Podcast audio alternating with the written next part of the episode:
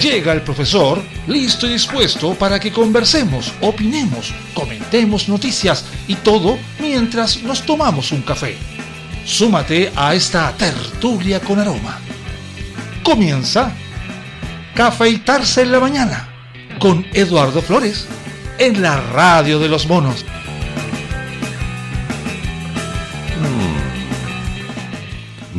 Días, acá enterándome de algunas cositas que no sé cómo tomar. Sinceramente, ¿hay una idea con respecto a la autotrazabilidad?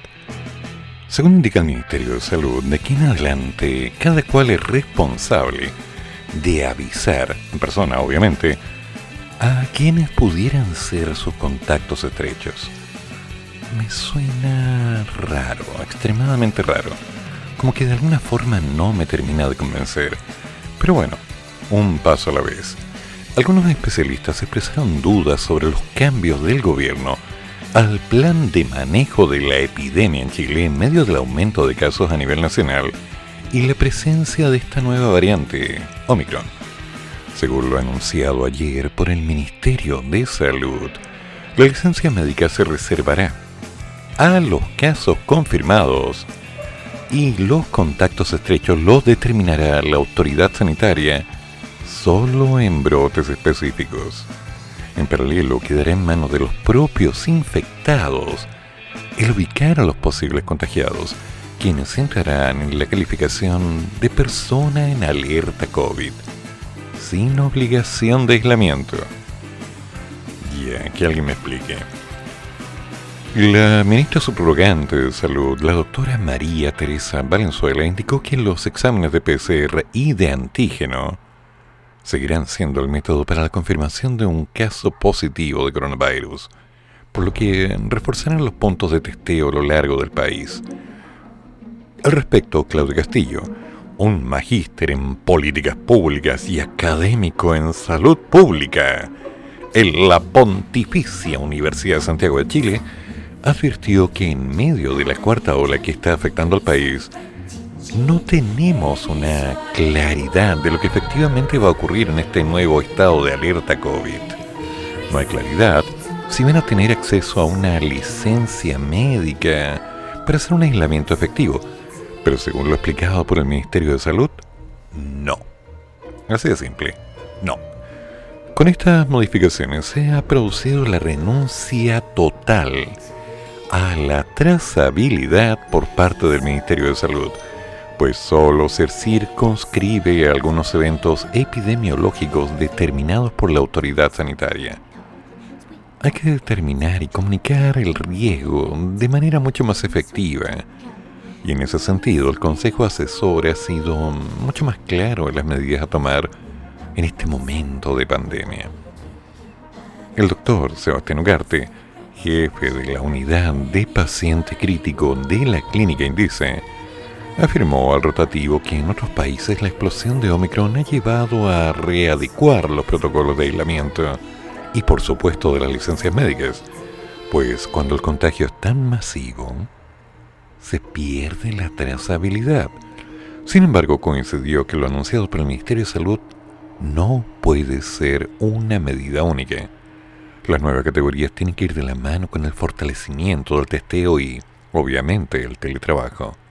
Suiza, por ejemplo, ha implementado el teletrabajo como una norma.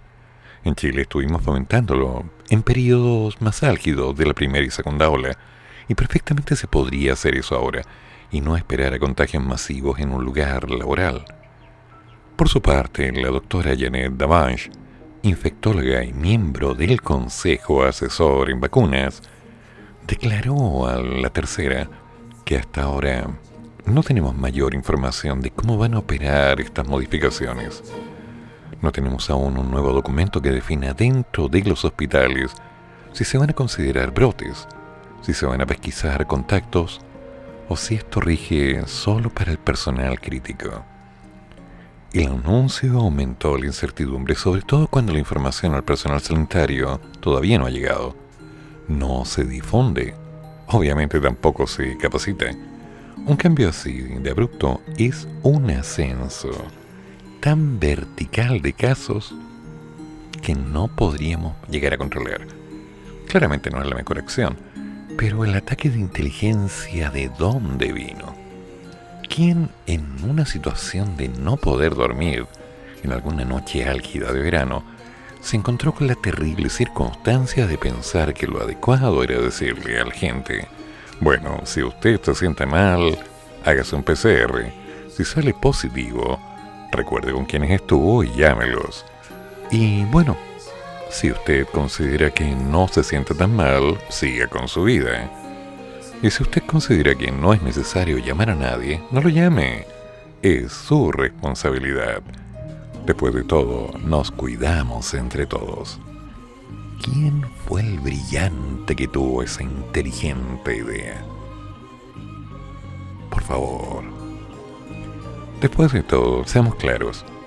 La trazabilidad ha sido una batalla continua durante todas las olas anteriores. Y es tácito que mucha gente no la respeta. Pero esto de confiar en que alguien va a hacer las cosas bien es apuntar a dejar la carnicería abierta donde hay muchos gatos. Así que algo podría pasar, o tal vez no. Tal vez los gatos prefieran no entrar a comer. Tal vez las cosas funcionen bien.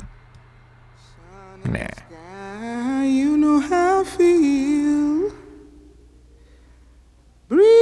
Drifting on by, you know how I feel.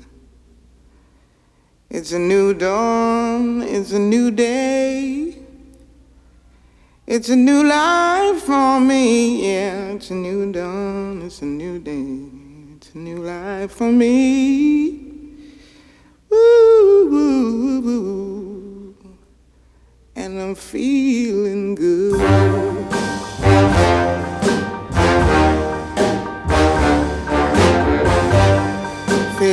In you know how I feel river running free. You know how I feel. Blossom on the tree. You know how I feel. It's a new dawn. It's a new day. It's a new life for me. And I'm feeling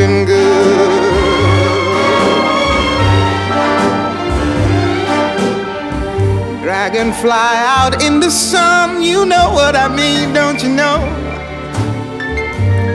Butterflies all having fun. You know what I mean? Sleep in peace when day is done. That's what I mean. And this old world is a new world and a bold world for me.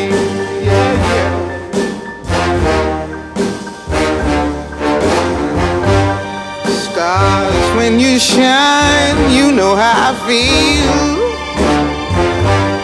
Scent of the pine, you know how I feel.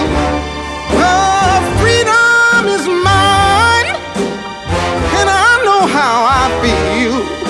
It's a new dawn, it's a new day, it's a new life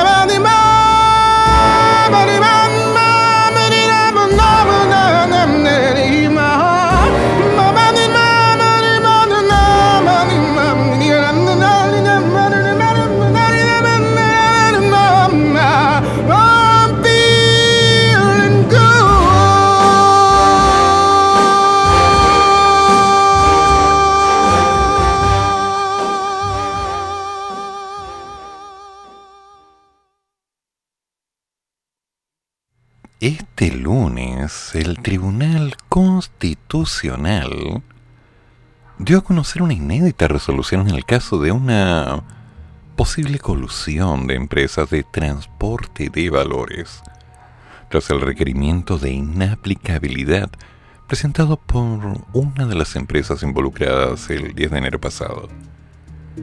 La defensa de Brinks sostuvo que el sistema está diseñado de una manera que está violando el debido proceso y la igualdad de armas con la Fiscalía Nacional Económica, solicitando que el expediente investigativo y los demás antecedentes con los cuales la FNE acusó una colusión sean revelados. Todas las personas tienen derecho a ser juzgadas en un procedimiento justo y racional, incluyendo el derecho de todos los acusados a conocer el expediente de investigación y los antecedentes fundantes de un requerimiento antes de tener que contestar la acusación. Mientras no tengamos acceso a estos antecedentes, no existirá debido al proceso. ¿Mm? No habrá proceso. Y existirá una cancha más bien dispareja que beneficia indebidamente a la, bueno, Fiscalía Nacional Económica, en contra de nuestras garantías constitucionales y por supuesto de las buenas prácticas promovidas internacionalmente por la OCDE y otros organismos, expresó el abogado José Joaquín Ugarte. El requerimiento presentado por la empresa de transportes de valores sostiene que se debe asegurar que todos los intervinientes tengan la posibilidad de participar a lo largo de todo el proceso en condiciones de igualdad, en términos de todos los puntos para que tengan la igualdad de armas en una lucha jurídica. Tras eso, el Tribunal Constitucional resolvió que se acoge a tramitación el requerimiento deducido de Focas 1 al primero de los... Les encanta hablar así. ¿Cómo se pide? Suspéndase el procedimiento de la gestión judicial invocada. Detalla la sentencia dada a conocer durante esta jornada. Desde la defensa de la empresa Brinks, manifestaron su conformidad con la decisión y señalaron que pretenden hacer valer los derechos de la parte acusada. Esperamos que las instituciones revisen nuestros argumentos y los evalúen para tener un proceso mm, justo. Creemos que nuestros argumentos son lo suficientemente sólidos como para que se acepte nuestra reclamación y se haga valer nuestro derecho a una justicia dentro de los pasos, ¿no? Con dichos antecedentes, el proceso llevado a cabo por el Tribunal de la Libre Competencia, sí, el TDLC, quedó suspendido. Ahora el Tribunal Constitucional dará a la FNE y a las otras partes involucradas la posibilidad de presentar su defensa para finalmente emitir una decisión sobre si Brinks podrá o no tener acceso al expediente investigativo. Fue el pasado 7 de octubre del 2021 cuando precisamente la FNE presentó ante el Tribunal de Libre Competencia un requerimiento por colusión contra tres empresas de transportes de valores quienes habrían ejecutado un acuerdo para fijar sus precios en los servicios para el 2017 y 2018, solicitando multas por algo así como 63 millones de dólares. Bueno, hay consecuencias con respecto a las imágenes, ¿no? Con respecto a la credibilidad. Recordemos que la Sociedad de Fomento Fabril y la Cámara Nacional de Comercio expresaron el jueves un rechazo a los presuntos actos de colusión presentados por la Fiscalía Nacional Económica en contra de Brinks, Posegur y Lumir, las tres principales empresas de transportes. Y claro, por supuesto que hay problemas porque uno entiende que es un negocio entiende que hay una estructura dentro del proceso, pero al fin y al cabo uno no espera que esté tan, tan, pero tan ensuciado todo el modelo. Pero estamos en Chile y aquí puede pasar cualquier cosa.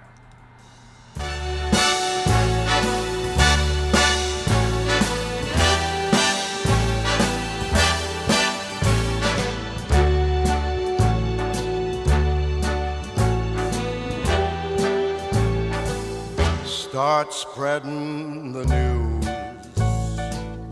I'm leaving today. I want to be a part of it. New York, New York.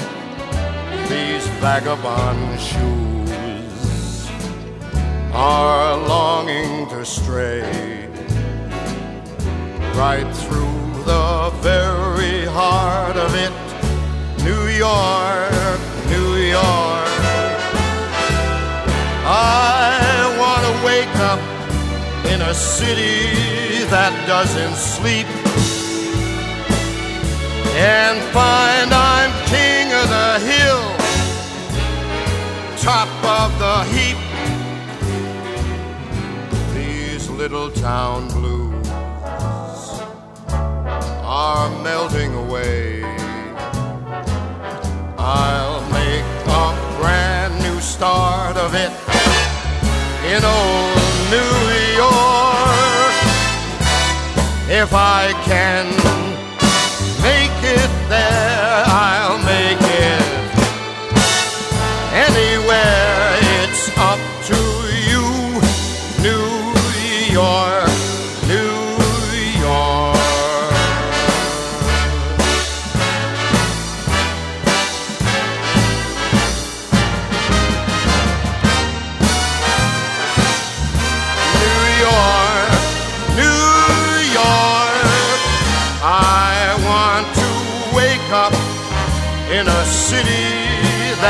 never sleep.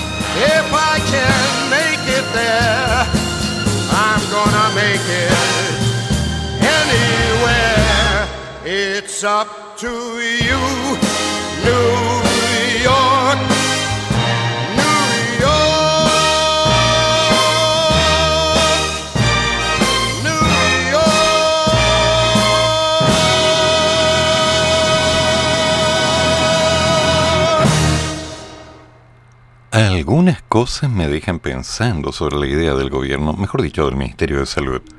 No vamos a mezclar las cosas. Porque de pronto esto de andar confiando en que las cosas van a salir bien y que la gente se va a cuidar, nos van de la mano con lo que estamos viendo. Y de pronto enterarme que una diputada del Partido Socialista sin su esquema completo de vacunación se contagió y mandó a toda su bancada a cuarentena me deja mm, intrigado. El presidente de la Cámara de Diputados, Diego Paulsen, informó este lunes que la diputada socialista Jenny Álvarez, que no tiene su esquema completo de vacunación, se contagió. Y por lo tanto, toda la bancada socialista completa debió iniciar una cuarentena. Yo digo, ¿cómo? Bueno, así nomás. El confinamiento también salpicó a funcionarios y a otros miembros del Parlamento. Paulsen explicó que la parlamentaria dio positivo el día de ayer y no asistió al Congreso en esa jornada. Sin embargo, sus compañeros de bancada sí, por lo que tras el conocimiento de este caso positivo se retiraron del hemiciclo. A este caso positivo se suma otro diputado, que en el fin de semana fue confirmado con contagio, por lo que otros cuatro parlamentarios han iniciado su cuarentena respectiva. El diputado Paulsen precisó que todos los contactos estrechos de los dos parlamentarios que están en caso positivo ya están en cuarentena. El presidente de la Cámara confirmó que la bancada deberá permanecer en cuarentena hasta el miércoles. ¿Por qué tampoco? Por lo que se les pidió un, PCR. Sí, se tienen que hacer uno. Los funcionarios del Congreso y la prensa acreditada tienen la obligación de vacunarse. Sin embargo, esta medida no rige para los parlamentarios quienes debido a que la Constitución establece su derecho a asistir a las sesiones, no se les puede exigir la inoculación contra el COVID. ¿En serio? Wow. Esto suena interesante. Si por mí fuera, yo no permitiría que ningún parlamentario sin vacuna ingresara. No estamos en dictadura, estamos en un régimen democrático donde nos regimos por las mismas leyes todos. Y hoy la Constitución establece que los parlamentarios tienen el derecho constitucional de estar Y no tengo cómo impedir que un parlamentario que tenga su dosis completa no pueda asistir a la sala. Ya. Interesantes palabras. Respecto al trabajo de la Cámara, Paulsen confirmó que mañana se realizará la sesión como estaba prevista, es decir, por hoy. Sin embargo, no se votará el martes para no alterar el quórum. estaríamos haciendo la votación el miércoles de todos los proyectos. Ya. Interesante. Sí, particularmente interesante. Uno se queda con la sensación de que hay algo raro, ¿no? Como que, de alguna manera, hay intencionalidades o hay privilegios no declarados. Me parece misterioso. Misterioso. A ver, ahora alguien se siente mal, se hace un PCR, positivo, le avisa a sus contactos estrechos. ¿Esa va a ser la nueva dinámica? ¿En serio?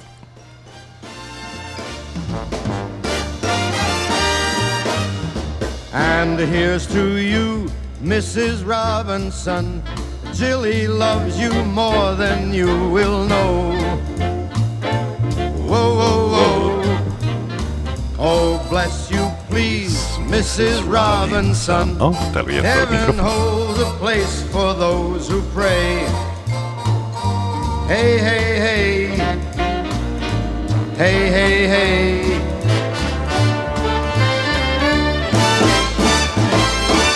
We'd like to know a little bit about you for our files.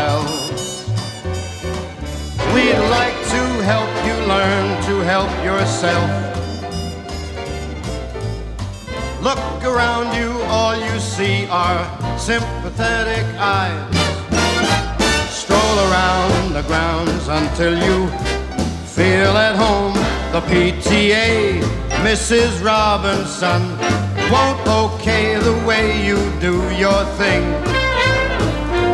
Ding, ding, ding. You'll get yours, Mrs. Robinson, fooling with that young stuff like you do.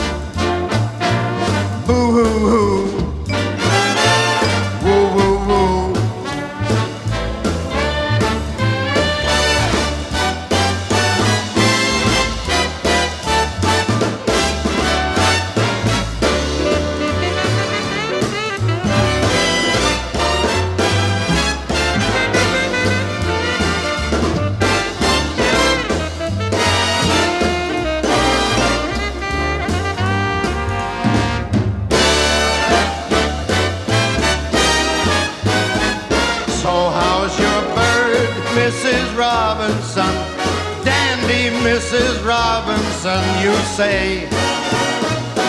Hey, hey, hey. Well, have you heard, Mrs. Robinson? Mine is fine as wine, and I should know. Ho, ho, ho.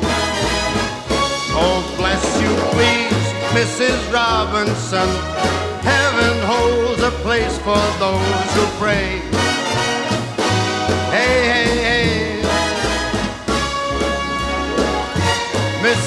Robinson. Keep them cards and in, Robin. Sinatra siempre cae bien.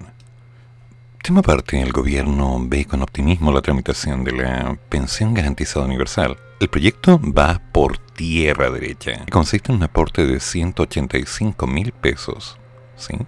185 mil pesos a las personas mayores de 65 que estén dentro del 90% de la población más vulnerable.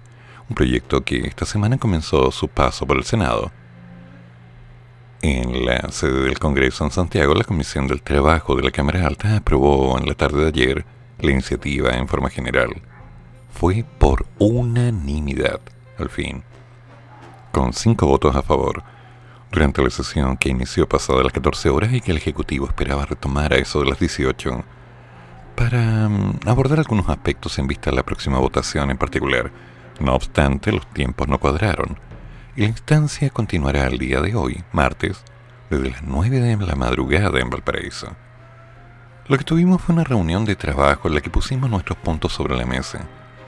En esto requerimos que el gobierno patrocine y transforme en indicaciones aquellos aspectos en los que hemos puesto énfasis, expuso la presidenta de la comisión, Carolina Goic.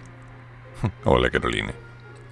Sobre estos puntos detalló que pidieron incorporar a pensionados de invalidez, personas que todavía no cumplen los 65 y que quedaban incluidos solo aquellos que estaban en el 60% de la población más vulnerable.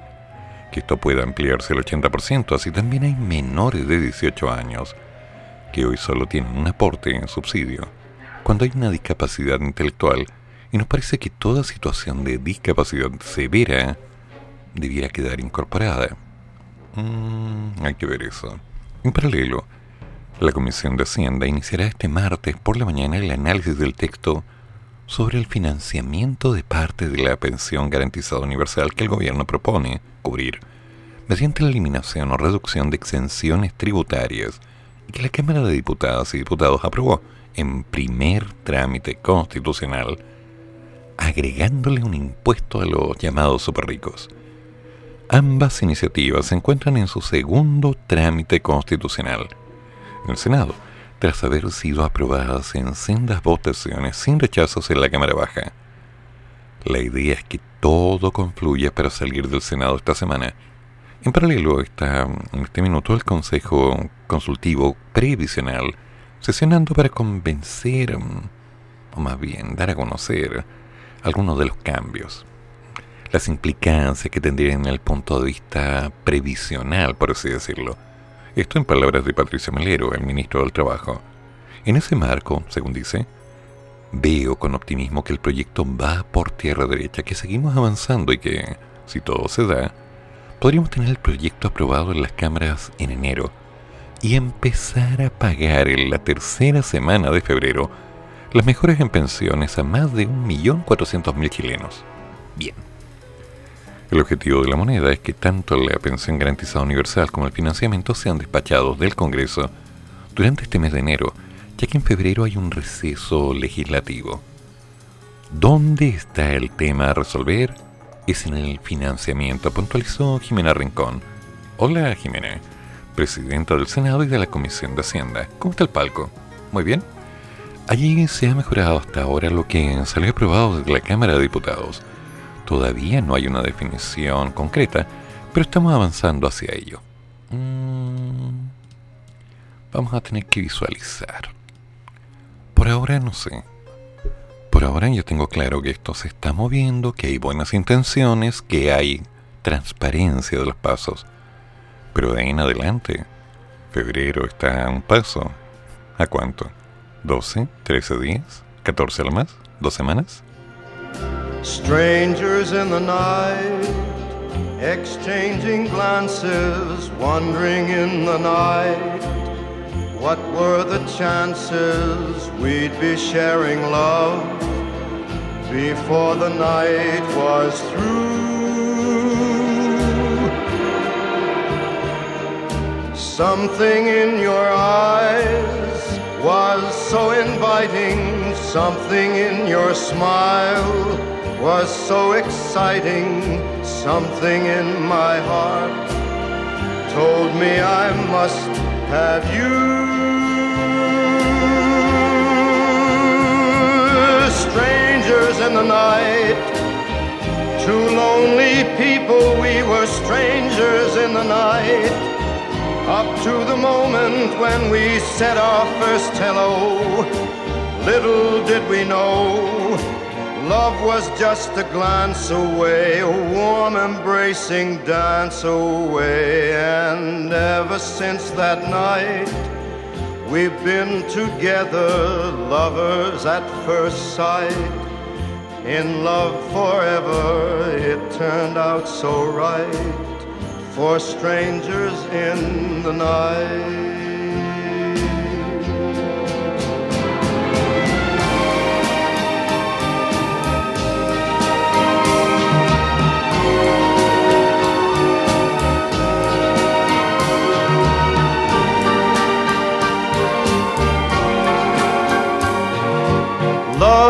Just a glance away, a warm embracing dance away. Ever since that night, We've been together, lovers at first sight. In love forever, it turned out so right. For strangers in the night.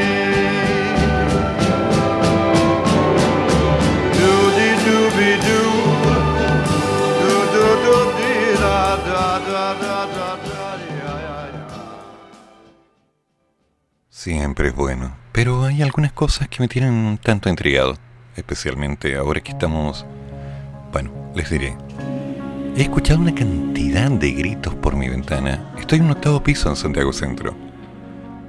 Gritos, violencia, agresividad, una cantidad no agradable de palabras incómodas que despiertan a la gente que vive cerca. Así no debería ser. Y de pronto la noticia. Los presos del estallido. La Comisión de Constitución del Senado discutirá hoy martes cambiar el indulto por una amnistía. No sé, hay una dualidad de intenciones. Por un lado estoy viendo la cantidad de violencia que se observa en Santiago Centro. Violencia no menor. Violencia no necesariamente verbal, sino que una cantidad de miedo, una incertidumbre por parte de la gente, que va asociada a la carencia económica, evidentemente las reacciones del COVID, lo que pasa con la fuente laboral, el clima, que no ayuda mucho, calor frío, calor frío, nadie sabe qué va a pasar. Esas diferencias personales que varios van teniendo y que de alguna forma están detonando comportamientos. Y de pronto, volvemos al tema de los presos del estallido un tema que no se ha conversado, un tema que no se ha aclarado del todo. Hay quienes dicen que no toda persona que está en situación de cárcel debería ser soltada. Y hay otros que dicen que el 50% más de la gente que está en cárcel no debería estar ahí. Entonces, como que vamos a ver esto con calma. Este martes, la Comisión de Constitución del Senado debatirá dos indicaciones sustantivas orientadas a reemplazar el proyecto de indulto, que borra la pena, para los denominados presos del estallido social o imputados en indagaciones a contar de los hechos del 18 de octubre del 2019, que está actualmente en trámite, por una ley de amnistía, es decir, se borra el delito, no la pena, el delito.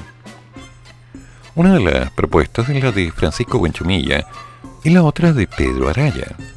La polémica iniciativa que lleva varios meses estancada, cumplió su plazo para el ingreso de indicaciones al texto original. Hasta ahora, el texto no concita el respaldo requerido para ser aprobado principalmente porque el oficialismo está en contra y parte de la oposición no está completamente convencida de su factura técnica. Para hacerlo políticamente viable, la oposición necesita 22 votos para prosperar en casi la totalidad de sus artículos, excepto en dos, los que ostentan rango de ley orgánica constitucional, es decir, los que requieren de 25 apoyos, 4 séptimos, con los que no cuentan con sus impulsores. En otras palabras, faltan apoyos.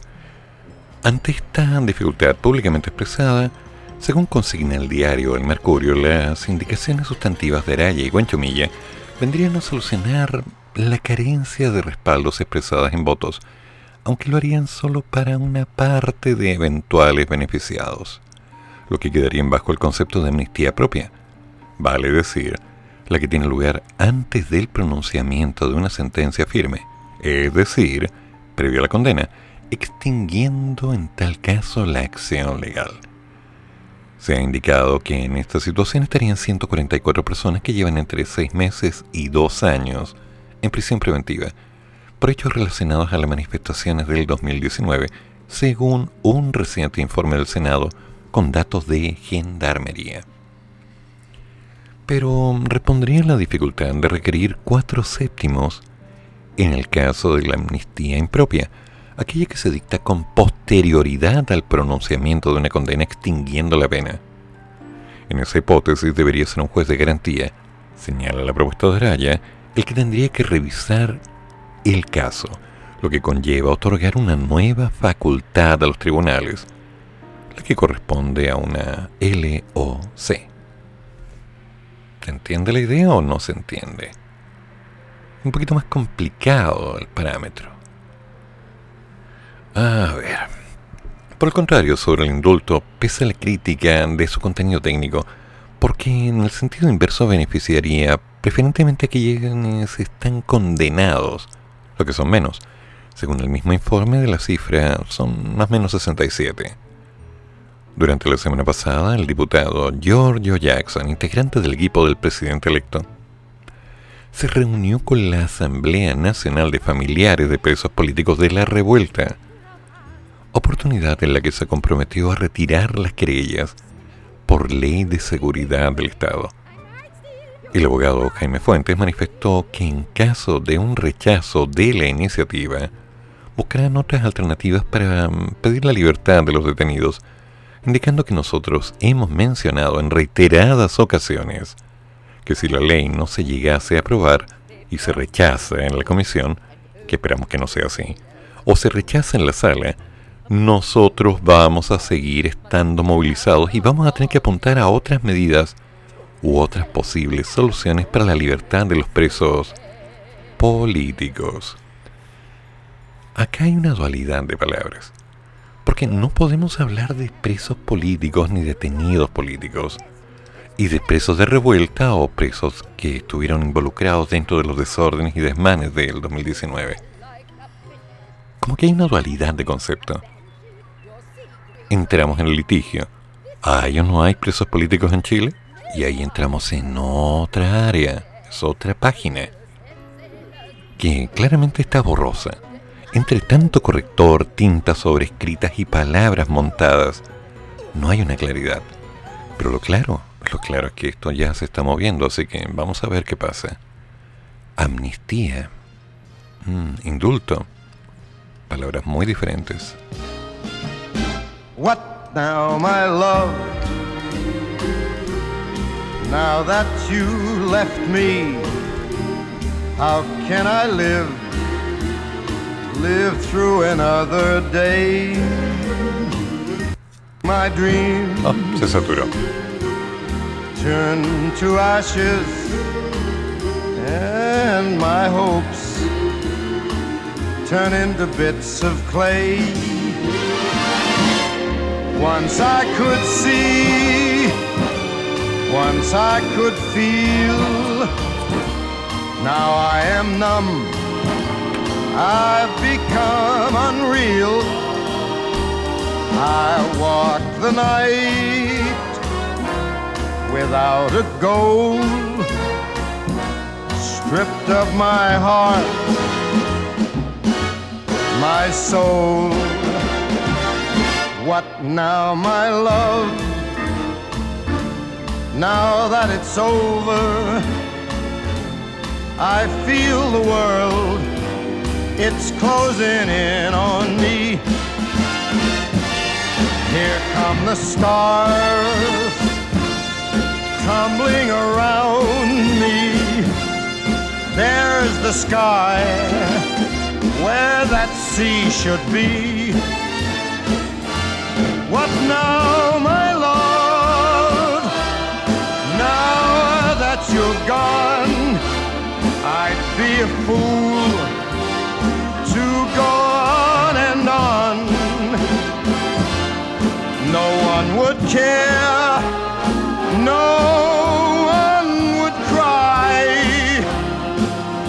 if I should live, if I should live or die. Now, my love? Now there is nothing. Only my last, my last goodbye. Bye bye. Bueno, lo que ya todos temíamos ocurrió el día de ayer. Todas las comunas de la región metropolitana retrocederán a etapa de preparación. La medida comenzará a regir mañana miércoles a partir de las 5 de la madrugada. El Ministerio de Salud anunció que a partir de este miércoles Todas las comunas de Santiago retrocederán esta etapa de paso 3 en el plan paso a paso. La medida que comenzará a regir a las 5 de la mañana se dio por el aumento de casos que se han registrado en el país durante las últimas semanas.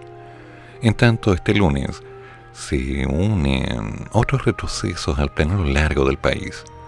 Retroceden a Transición, Pique, Pozo del Monte, Alto Hospicio. Retroceden a Preparación, Camiña, Guara y Colchane. En Antofagasta retroceden a Preparación, Sierra Gorda, San Pedro, Atacama y Tal Tal. En Atacama a preparación Tierra Amarilla y Diego de Almagro. En Coquimbo, a preparación La Serena, Coquimbo, Salamanca, Vicuña, Los Vilos. En Valparaíso, a transición Zapallar y a preparación Quintero, Quilpué, Papudo, Almué, Casablanca, La Ligua, Los Andes. Villa Alemana. En la región del Maule retroceden a preparación Bichoquén en la región del Ñuble preparación Chillán, Bulnes, Copquecura, El Carmen, Yungay, Chillán Viejo. En la región del Biobío retrocede a preparación Yumbel. En la región de Araucanía retroceden a preparación Villarrica, Conco, Saavedra, Freire, Lonquimay, Victoria, Lautaro, Vilcún. En la región de los Líos a preparación Mariquina y Fotrono. En la región de Aysén retroceden a preparación Coyhaique y Cisnes mientras que los únicos avances informados en esta jornada fueron cuatro comunas a apertura inicial. Quilá con el Biobío, Puerto Montt, Quillón y Castro en los lagos. Todos estos cambios, al igual que en la región metropolitana, comenzarán a regir el próximo miércoles desde las 5 de la madrugada. Entre algunas de las medidas que existen en la etapa de preparación está en que en algunas reuniones en residencias particulares puede haber un máximo de 10 personas un aforo que puede aumentar a 25 si todos tienen el pase de movilidad. En el caso de atención presencial de clientes como restaurantes, cafés, fuentes de soda, gimnasios, es obligación tener el pase de movilidad si el recinto es cerrado. Además, el espacio debe ser de 2 metros entre mesas y máquinas. Mientras que para actividades físicas y deportes en lugares abiertos, se permiten 100 o hasta 200 personas si que todos cuentan con el pase. En el caso de lugares cerrados es de 25 o 100 si están todos con la bendita tarjetita. Me quedan varias preguntas. La primera, ¿cuál es la idea del pase de movilidad? Técnicamente ahora tenemos un drama tenemos la claridad de que la gente puede moverse de un lado para otro con un pase que le da un cierto grado de libertad. Pero según las indicaciones del mensal, si se siente mal, debería por su cuenta hacerse el PCR y si sale positivo, ya lo dijimos, tendría que avisarle a los contactos estrechos, pero... ¿Cómo le podido yo avisar a alguien que no conozco? No es un contacto estrecho, si de pronto, casualmente, me muevo en un bus, me muevo en el metro, me muevo por la calle, si de pronto estornudo, o alguien estornuda cerca mío, porque seamos claros, el concepto de la distancia social yo lo puedo respetar, pero la gente lo respeta. Mm, creo que no. Entonces, encontrarme con estas situaciones en las cuales las vacaciones de mucha gente se vieron afectadas, donde hay una inseguridad, hay un de ahora en adelante me lavo las manos por parte del Ministerio de Salud, me deja pensando que algo no cuadra dentro de esta película. Como que de pronto hay un giro, como que cambiaron los actores, como que de pronto cambiaron al guionista. No sé, no me queda muy claro. Si alguien me lo explica, se lo agradezco.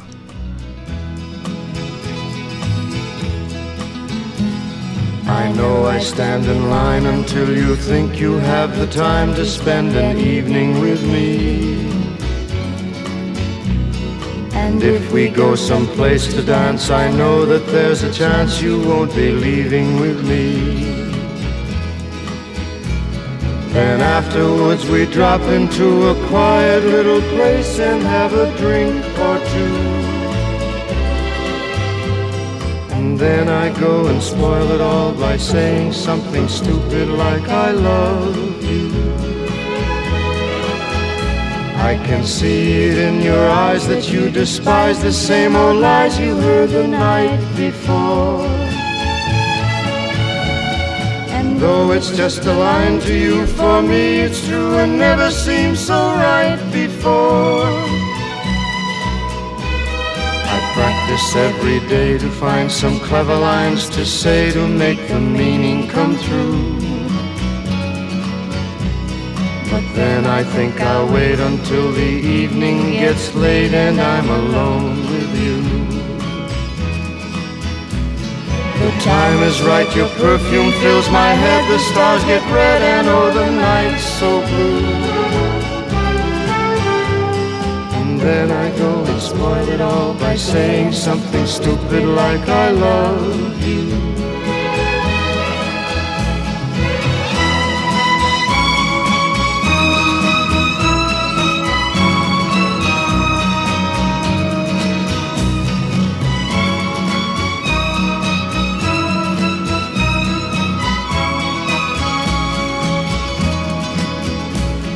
The time is right, your perfume fills my head, the stars get red, and oh, the night's so blue.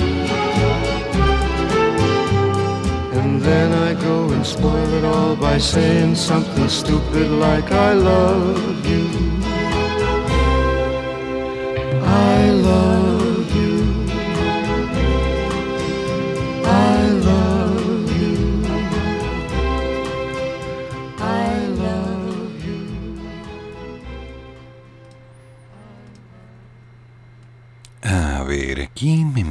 A sentir preocupado.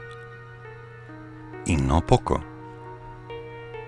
A raíz de la alta liquidez que hubo en el 2021 a causa de los retiros previsionales y las ayudas del Estado, el año pasado se registró una inédita caída anual en el número de empresas que deben liquidar sus bienes por deudas. De acuerdo con los datos proporcionados por el Ministerio de Economía durante los 12 meses anteriores, hubo 1.476 empresas que quebraron, marcando una caída del 19% respecto del periodo anterior. Se trata de la primera contracción anual en el número de estos casos desde que comenzó a regir la actual ley en el 2015. Preocupante. ¿Por qué? Porque ya lo veíamos tiempo atrás. Ya se había indicado los quiebres de empresas que seguían con un fuerte descenso, dado que en el año 2021, sí, el año pasado, en diciembre, se había anunciado que entre enero y noviembre había una muestra de baja del 14%. Interesante y preocupante. El crecimiento de Chile terminaba siendo el 2021 muy superior al proyectado al principios de año. Las cifras macroeconómicas mostraban que el Producto Interno Bruto se podría expandir en un amplio ejercicio en torno al 11%, cosa que no se cumplió. Como reflejo de aquello, las cifras de quiebras de empresas y personas tomaron un camino diferente. Y de pronto, golpe. De acuerdo a los registros de la Superintendencia de Insolvencia y Reemprendimiento, entre enero y noviembre del año pasado, las liquidaciones de empresas estaban sumando 1.380, frente a las mismas consideradas como importantes en el 2020, que eran 1.611, lo que se traduce en una especie de caída del 14%. Las empresas quiebran. Al no contar con los recursos necesarios para poder hacer algo, la situación se empieza a complicar y claramente no hay ninguna opción. ¿Qué hacer? Bueno, construir. Porque dentro de lo mismo, la factibilidad concreta de poder establecer un parámetro de confianza indicaba que algo estaba saliendo mal. Y bueno, ¿qué hacer? Como las opciones son simples, si no hay efectivo hay que buscar una alternativa. Y lamentablemente dentro de las empresas la opción real, al no contar con una estrategia económica permanente y sólida en el tiempo, se traduce inmediatamente en una mala respuesta para los empleados y por consecuencia a las familias. Tema. Tema particularmente complicado para quienes son emprendedores o que de alguna manera han estado intentando enfrentar esta realidad desde alguna manera. Bueno, es cierto, algunas cosas han resultado, pero otras han fracasado estrepitosamente. El llamado Valle de la Muerte es potente.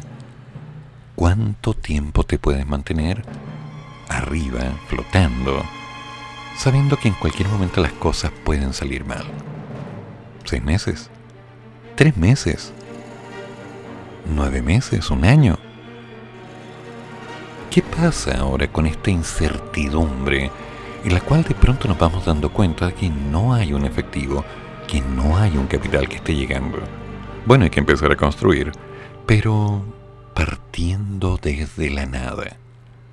Y lamentablemente cuando hay empleados de por medio, cuando hay gente que depende de nosotros en la empresa, no basta con decir, ya, se acabó, voy a cerrar y voy a empezar de cero. No, no es tan simple. Cuando eres empresario y tienes gente, no puedes tomar esa decisión tan simplemente. Bueno, si es que te importa la gente. Por otro lado, si eres un buen empresario, tienes que ver eso desde un principio. Apuntar a los apretes económicos para que las cosas se mantengan y mantener una respuesta clara. Pero también sabemos que la gente, al entender que hay una posibilidad de despido, abandona la empresa. El ser mercenario es parte de la naturaleza del chileno. Si que no me pagan, me voy a otro lado. Si que no me pagan bien, me voy a otro lado. Y por otro lado, por otro contexto, cuando algunos empleados dicen, no, yo me quedo, esta empresa es parte de mí, he trabajado 10, 20, 30 años acá, y de pronto se quedan en la calle. Entonces es complicado. La cantidad de quiebras sigue. ¿Bajo? Sigue. Hay que ser cuidadoso hay que ser criterioso. Y hay que pensar que si hay 1.476 empresas que quebraron, marcando una caída del 19% respecto al periodo anterior, tenemos una contracción. Entonces, ahora, damas y caballeros, el tema es simple. Hay que trabajar duro. Insisto, no va a ser fácil. Nadie dijo que la vida lo fuera. Pero también es cierto que la vida no es para cobardes, así que un paso a la vez y aquí vamos de nuevo. And now the end is near, and so I face the final curtain. My friend, I'll say it clear, I'll state my case of which I'm certain I've lived a life that's full. I traveled each and every highway and more, much more than this. I did it my way. Regrets I've had a few, but then again, too few to mention. I did what I had to do, saw it through without exemption. I planned each charted course each careful step along the byway and more, much more than this, I did it my way. Yes, there were times I'm sure you knew I bit off more than I could chew. But through it all, when there was doubt,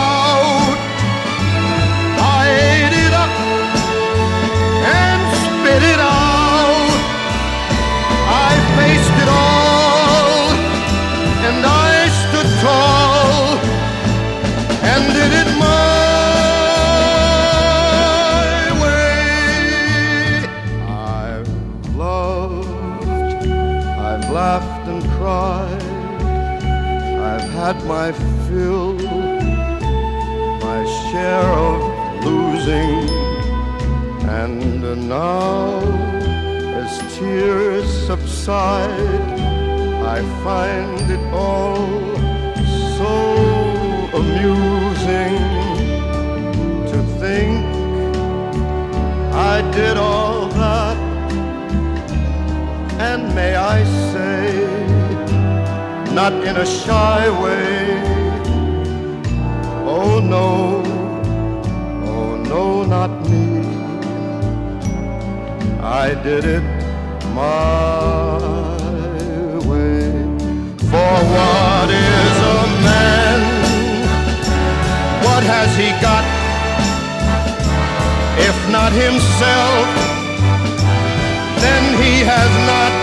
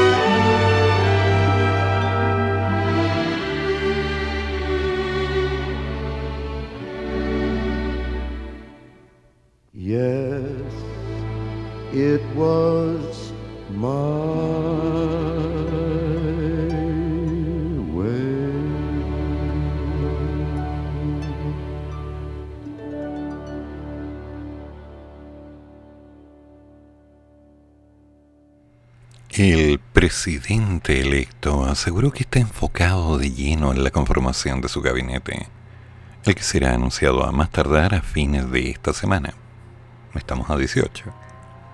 En el equipo del próximo mandatario se está llevando a cabo la revisión de declaraciones en entrevistas, de posteos en redes sociales y de la existencia de causas judiciales de los posibles integrantes del futuro gobierno a la vez que se apunta a cumplir con la paridad y la representación de regiones e independientes. Estamos trabajando de lleno para tener un gabinete que pueda llevar adelante el proyecto que nos llevó a ganar la elección presidencial. No es tan así, pero bueno. Consciente de que el desafío es unir a Chile, que tenemos que actuar con una dirección estratégica conjunta y que no cada ministerio se convierta en un islote por separado, que esté remando para su lado solamente, sostuvo el presidente electo esta mañana en la inauguración del Congreso futuro. ¿Fue esta mañana? Imposible. No, esto fue ayer. Sobre la fecha para presentar al primer equipo ministerial que lo acompañará en la moneda, dijo que esto depende un poco de la situación del COVID, de los contactos estrechos y todo eso pero no obstante que el objetivo es que se concrete a fines de esta semana para cumplir así el plazo autoimpuesto que puso el 20 de enero como límite. Entre los asuntos que faltan por dilucidar se encuentra el rol de Isquia Siches, quien dejó la presidencia del Colegio Médico para asumir como jefa de la campaña para la segunda vuelta, y de los diputados Giorgio Jackson y Camila Vallejo en el gabinete como también el nombre del ministro o ministra de Hacienda. A propósito, Siches se encuentra actualmente en cuarentena preventiva, luego de que informó que es contacto estrecho de una persona contagiada de coronavirus. De momento prima el hermetismo en las conversaciones del equipo de Boric. Espero que se cumpla lo que ha dicho el presidente electo, que el gabinete contemple toda la diversidad respecto de jóvenes, gente de más edad, paritario, independientes. Supongo que en el comité político tendrá una preponderancia en la prueba de dignidad, pero no puedo adelantar si eso será exactamente así o no, porque no tenemos ninguna comunicación por parte del presidente o del equipo político. Tenemos comunicación, pero de conversarlo abiertamente ustedes saben lo que pasa con esto comentó el diputado y timonel del Partido Comunista Guillermo Teller. En el caso del Partido Socialista, se avisora que tendría presencia al menos con un par de ministros. El senador Carlos Montes, cuyo nombre suena fuerte, dialogó la tarde de ayer con Boric en la moneda chica. Vaya. Dijo que el encuentro estuvo centrado en la agenda legislativa, pero consultado sobre el tema adelantó que una de las dimensiones de participación es sin duda algunos ministros, uno o dos, no sé. Otra posibilidad que el comité político semanal esté presente con el presidente del partido, ¿no? Que es una forma concreta de participar que se ha utilizado en algunas ocasiones. Hay que ver qué plantea el presidente. Yo creo que está bastante claro en esa dirección. Subrayó el parlamentario socialista y otrora timonel del Senado. Otro nombre que ronda es el de la diputada Maya Fernández, quien durante la carrera presidencial apoyó abiertamente a Boric en desmedro de Yana Proboste, la candidata del bloque Pacto Nuevo Social, que integró al Partido Socialista.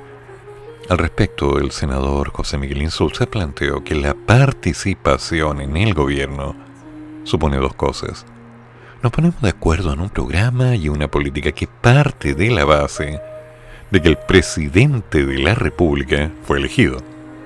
Nadie quiere cogobernar, pero sí significa que hay un acuerdo de una coalición más amplia que no ha existido y no parece que vaya a existir tampoco.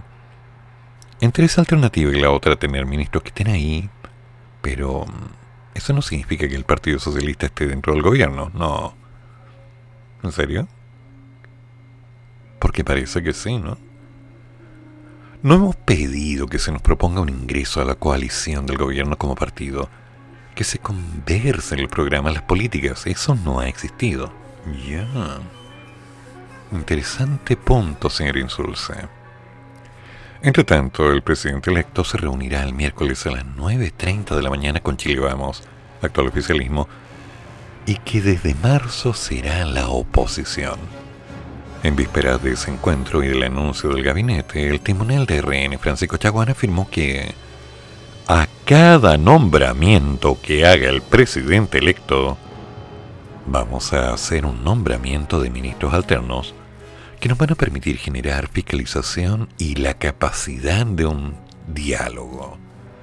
Estamos a la espera del gabinete del presidente electo Esperamos que sean personas que entiendan que acá se requiere construir acuerdos, pensando en el proyecto del país y de cada uno de los chilenos. Ah, vaya. Entonces es cierto. Yaguán quiere presentar su propia línea. Interesante, particularmente interesante. ¿Por qué?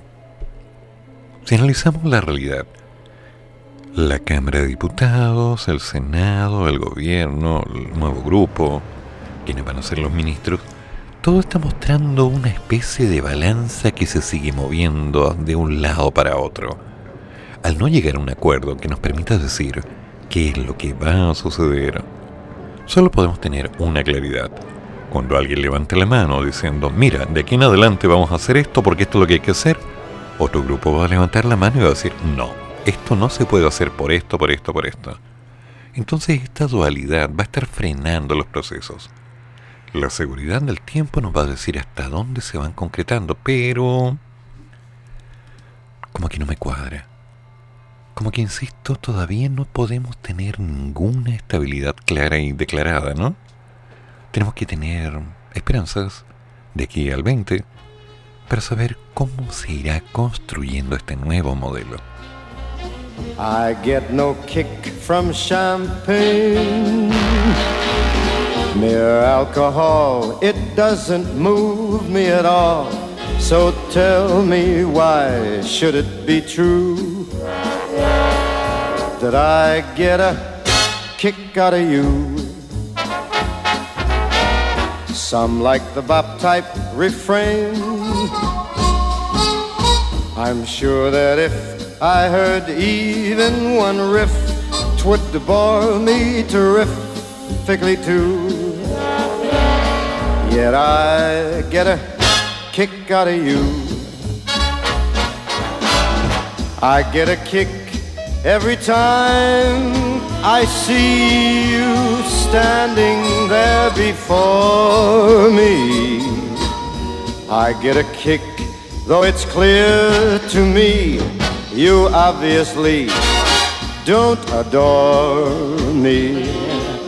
I get no kick in a plane flying too high with some gal in the sky is my idea of nothing to do. Yet I get a kick out of you.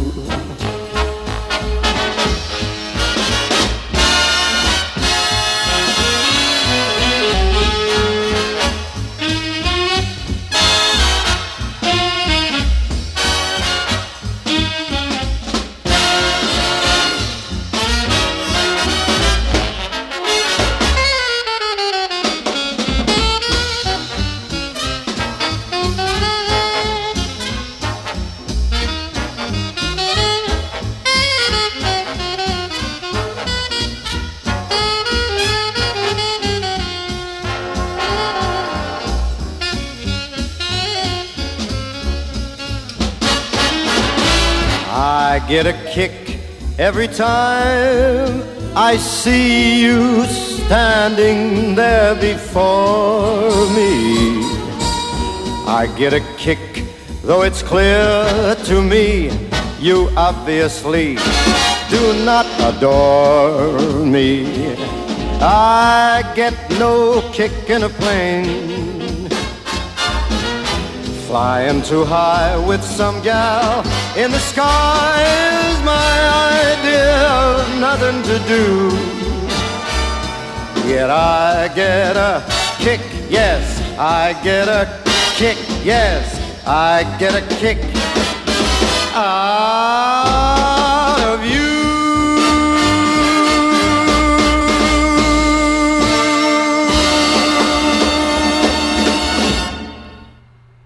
Según el análisis, la recuperación del mercado regional de trabajo irá por detrás de la reanudación del crecimiento económico.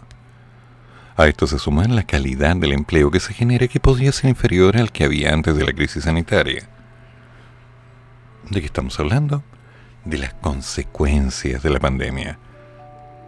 El cierre de pymes en América Latina estaría retrasando la recuperación del empleo. La pandemia forzó el cierre de millones de micro, medianas y pequeñas empresas de América Latina y del Caribe. Esto generaría una pérdida del empleo más grave que en cualquier otra región del mundo y una situación que será muy difícil de revertir en el corto plazo. Así lo advirtió un informe publicado hoy día por la Organización Internacional del Trabajo sobre las perspectivas sociales y de empleo para este 2022. América Latina y el Caribe forman la región para la cual las proyecciones son las menos optimistas. Y esto se debe a una variedad de razones, pero en resumen, no proveeremos un retorno a donde se encontraron en el 2019, antes del 2013 al menos. Así lo comentó el director del Departamento de Investigación de la OIT, Richard Simmons, en una rueda de prensa. El informe indicó que la destrucción del empleo y la reducción de las horas de trabajo fue mayor para las empresas pequeñas. Las mujeres, los jóvenes, las personas con baja calificación también han sufrido un impacto en términos de posibilidades laborales. Prácticamente todos los indicadores muestran la tensión que hay hoy en el mercado laboral latinoamericano.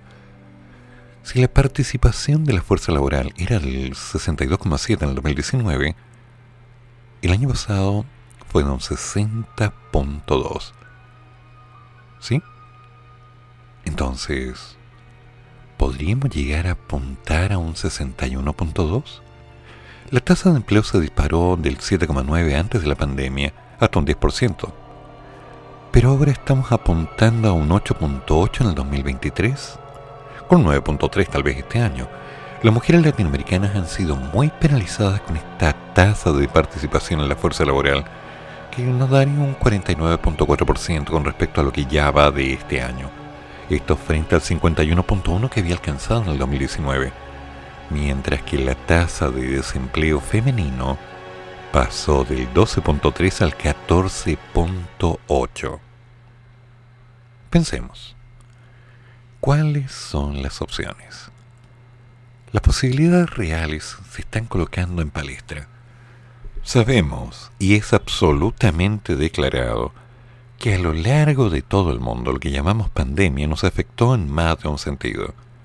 O te enfermabas, o perdías tu trabajo, o perdías la posibilidad de generar ingresos. Por lo tanto, muchos, muchos se debieron reinventar. Pero hay una doble instancia. ¿Qué pasa con aquellos que empezaron a tomar un mercado y lo saturaron? Bueno, como todo proceso hay que lograr un equilibrio y de ahí en adelante las cosas se empiezan a poner densas porque eso no es automático. Y por consecuencia, hay que empezar a hacerse cargo de buscar alternativas. Algunas cosas para bien, algunas cosas para mal. Pero... ¿Con qué certidumbre? En este momento, solo la resiliencia de cada uno de nosotros es la que nos va a permitir seguir adelante. Porque no si bien sabemos que se va a poner denso, sabemos que hemos estado en situaciones peores y las hemos enfrentado bien. Así que vamos a tener que empezar a construir. No sé de qué otra forma se irá dando, ¿no les parece? Por ahora, como siempre digo, un paso a la vez, pero hay que mirar bien dónde ponemos el pie. Solo avancemos.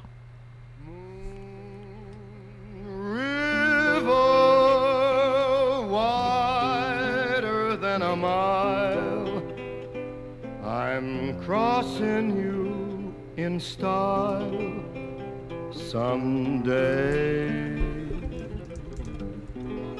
Old dream maker, you heartbreaker, wherever you're going, I'm going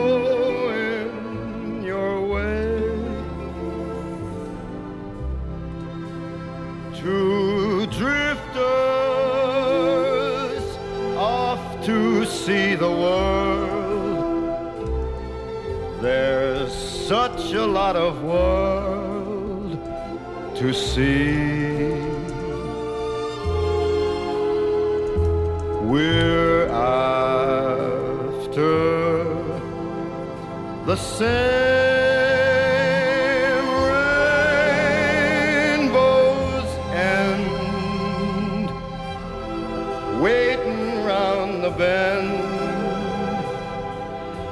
My huckleberry friend,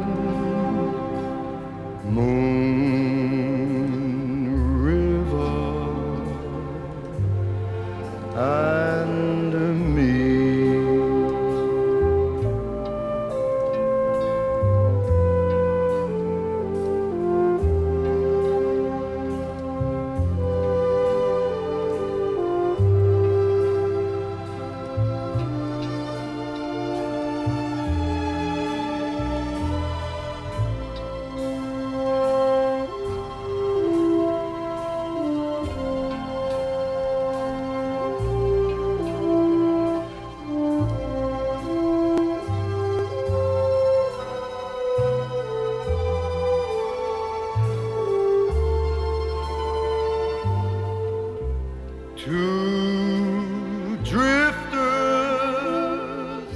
off to see the world.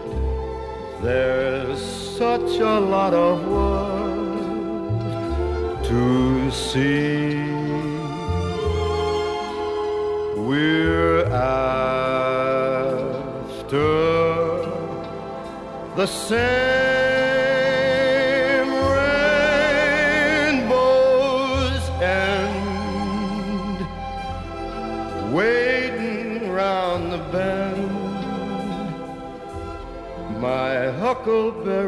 friend,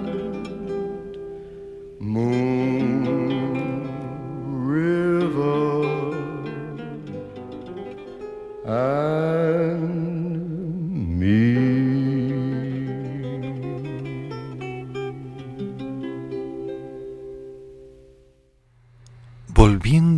tema del indulto, hay algo interesante.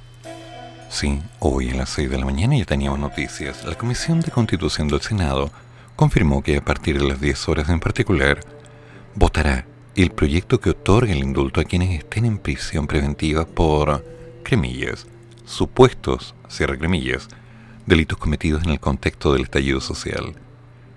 Los legisladores de la instancia que ya lo aprobaron en general han planteado observaciones del texto impulsadas por Yana Proboste, Adriana Muñoz, Isabel Allende, Alejandro Navarro y Juan Ignacio Latorre, asegurando que no es correcto en sus términos ni redacción, solicitando que se busquen otras vías para dar solución a estos casos.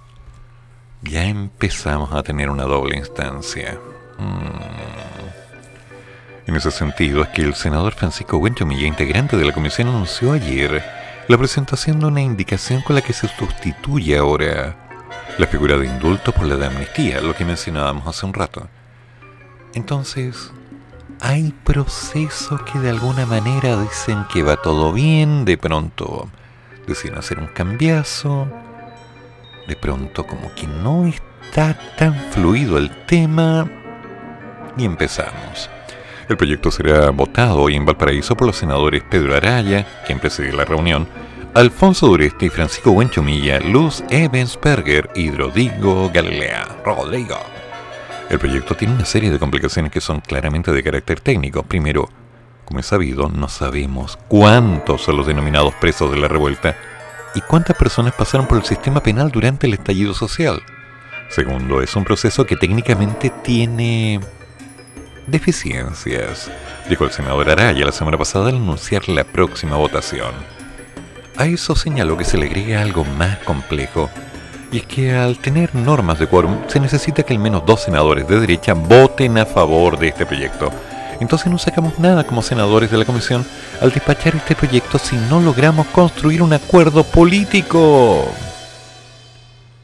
que le dé viabilidad técnica porque si el proyecto es rechazado la sala durante el transcurso de un año, no se puede presentar ninguna iniciativa en esta materia, lo que claramente es un problema para contribuir paz social en nuestro país. Uy.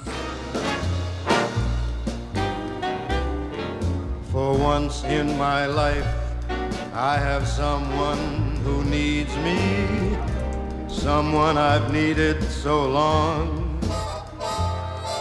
For once unafraid, I can go where life leads me, and somehow I know I'll be strong. For once I can touch what my heart used to dream of long before I knew. Someone warm like you would make my dreams come true. For once in my life, I won't let sorrow hurt me, not like it's hurt me before. For once, I have something I know won't desert me, and I'm not alone anymore. For once I can say this is mine, you won't take it. Long as I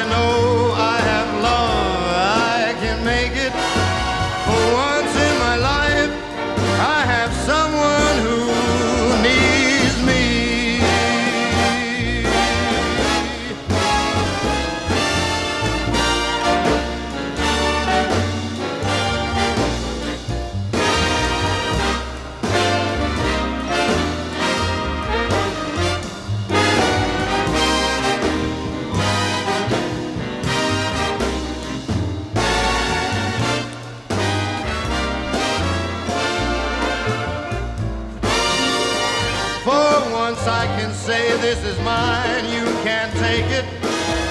Long as I know I got love, I can make it. For once in my life, I got someone.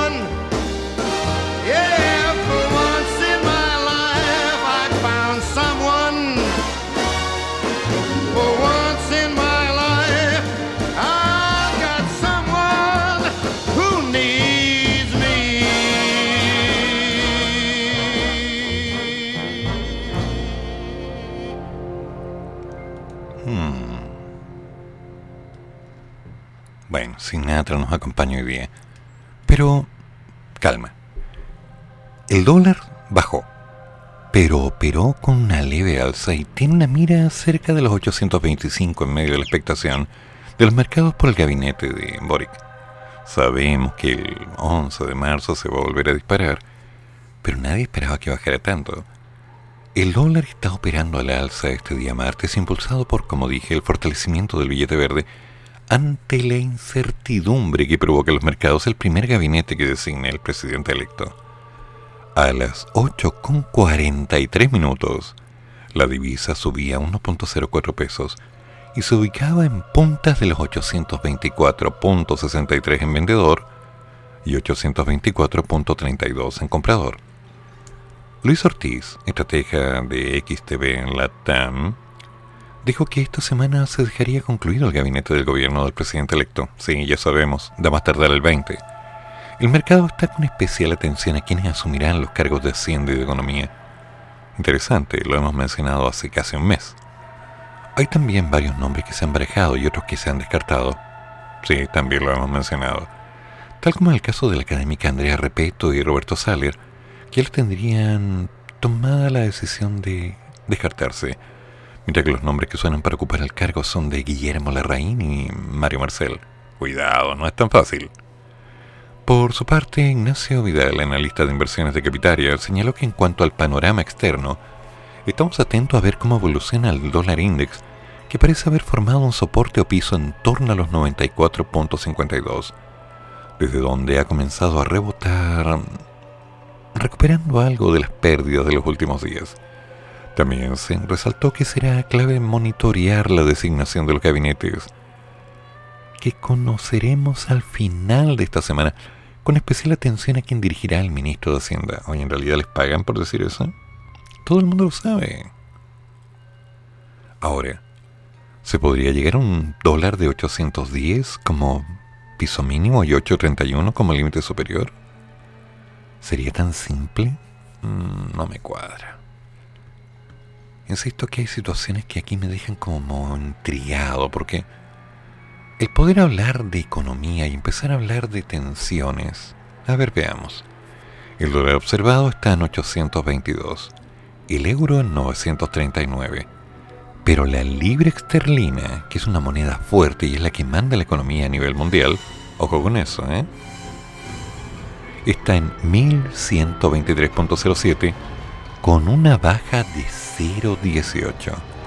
Entonces, antes de empezar a llenarnos con intenciones respecto a los cambios, respecto a las líneas que permiten definir lo que va a ocurrir por, claro, lo que va a ser el cambio de gabinete, lo cual es absolutamente público y recontra sabido, es que hay cambios a nivel mundial que de todas formas están afectando el comportamiento social. Y también tenemos que dejar claro que las preferencias y expectativas de las altas fortunas familiares ya estaban declaradas para el día de hoy. En su séptima edición, el sondeo realizado por la gestora de fondos Amersis Capital analizó las pretensiones de unas 80 empresas gestoras de altos patrimonios.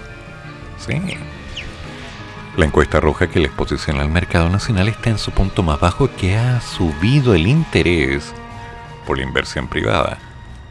¿Eso ustedes creen que no afecta? Sabemos, por ejemplo, que las inversiones de las fuerzas, bueno, de las FO en Chile y el extranjero han tenido una cierta línea de cambio. Por ejemplo, ahora están literalmente invirtiendo afuera. Solo el 40% de las inversiones son a nivel nacional. ¿Por qué será? Cuando se le pregunta a la gente la tendencia o la expectativa, el 33% lo considera negativa. Como que hay algo ahí que me dice que el IPSA no está bien visto en el tiempo. Y respecto a las variables que influirán más en el 2022 el mercado chileno de manera positiva o negativa, la legislación ejecutivo legislativo tiene una tendencia del 10%. La evolución de la pandemia otro 10%. Los resultados de las compañías chilenas un 10%. Todo a nivel positivo. El precio del cobre un 33%, la esperanza está ahí. Pero con respecto al pensamiento negativo, el 58% de los encuestados están considerando que la evolución del proceso constituyente es la clave para tomar decisiones a nivel económico. La instalación del nuevo gobierno está considerando un 23% en contra. La inestabilidad social del país ha bajado, es un 11%. Entonces, como que hay una doble instancia. ¿Qué cree la gente con respecto al nuevo gobierno? ¿Cree que valdrá la pena? Por lo que veo, el 59% está considerando que será negativo, el 13% es neutro, el 28% lo considera muy negativo y solo el 1% lo considera bueno. Interesante, considerando la muestra. Ahora, ¿cuál cree que es el principal riesgo para el nuevo gobierno? Curiosamente, el 42% cree que el no cumplir con las expectativas. El 5% en la relación con el Congreso, el 5% en la poca flexibilidad presupuestaria, el 6% en las críticas y la protesta de los movimientos sociales, que esperemos disminuyan, o vamos a suponer que no van a ocurrir. Ahora, el 16% considera las relaciones al interior del bloque de gobierno como un gran riesgo, y el 25% está considerando el enfrentar la crisis económica. Entonces, hay una línea. La gente está opinando, la gente está viendo opciones y la gente está decidiendo sobre ello para encontrar los mejores caminos que, a su vez, le permitan contar con un grado de estabilidad. ¿Qué es lo seguro? Bueno, lo seguro se verá en el tiempo, porque tenemos que empezar a definir y empezar a entender que algunas de las cosas no van a salir tan bien como quisiéramos y otras lamentablemente van a depender de lo que diga el tiempo. Vamos a tener que ir aprendiendo a visualizar. Por ahora, paciencia, calma, tiza, buena letra y empezar a construir. Algunas cosas pueden ser buenas, algunas cosas pueden ser incómodas. Algunas cosas podrían incluso dejarnos en el aire. Pero, como siempre, tenemos que estar pendientes de cada uno de los pasos que se van entregando, no por la prensa. No, la prensa solamente nos dice una parte de la información, no nos dice todo, nos induce, nos lleva, nos va indicando un camino. Pero tendremos que estar atentos. Dentro de unos minutos, nuestro querido maestro Te lo damos se va a ir un poco al pasado. En A la suerte de la olla, las cosas se están poniendo interesantes. ¿Saben qué día es hoy? Bueno, hoy es el cumpleaños de José Luis Perales.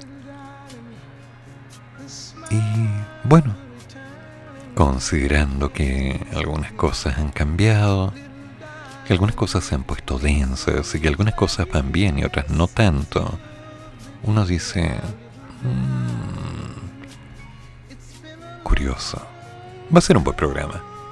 Hoy es martes, así que recordemos que como tal, hoy nos vamos a la suerte de la olla y más tarde algunas repeticiones de algunos programas. Hoy haremos algo de magia. Hoy respiraremos mejor. No nos compliquemos la vida. No vale la pena. ¿Qué pasó con el quinto retiro? Nada. Hasta la fecha, nada. ¿Cuántos días quedan para que llegue el feriado de la cámara? Y por supuesto a todos aquellos que podrían decir, hay que darle, hay que hacerlo. Dos semanas. Hasta marzo. ¿Qué vamos a hacer entre medio? Bueno, lo que hay que hacer. Entonces, construyamos un poquito de magia. Hagamos que el día valga la pena. Hagamos que sea simplemente bueno. Porque en la suerte de la olla, hoy día, Matajari te pregunta, ¿con cuánto te vas de vacaciones? Plan siniestro, uff, se va al chancho. Y la banda del vertedero anda tú a saber lo que hará. Mientras tanto, nuestra querida Icy Rocks hará un análisis de algunas canciones. Todo en A la suerte de la olla, desde las 9.30 de la madrugada. calma, paciencia, ánimo y recuerden, todas las opiniones vertidas en este programa son de exclusiva responsabilidad de que lo dice. Ah, ni un minuto, un detalle. Por si te lo perdiste, terminando a la suerte de la olla viene el horóscopo de alma de bruja. Tal vez ahí encuentres una respuesta. Veamos qué pasa. Nos contamos mañana. Que tengan un buen día. Y a ver cuándo subo esto a Spotify. Termina el programa, pero sigue el café. Y el profesor ya volverá para otra vez cafeitarse en la mañana, aquí, en la radio de los monos.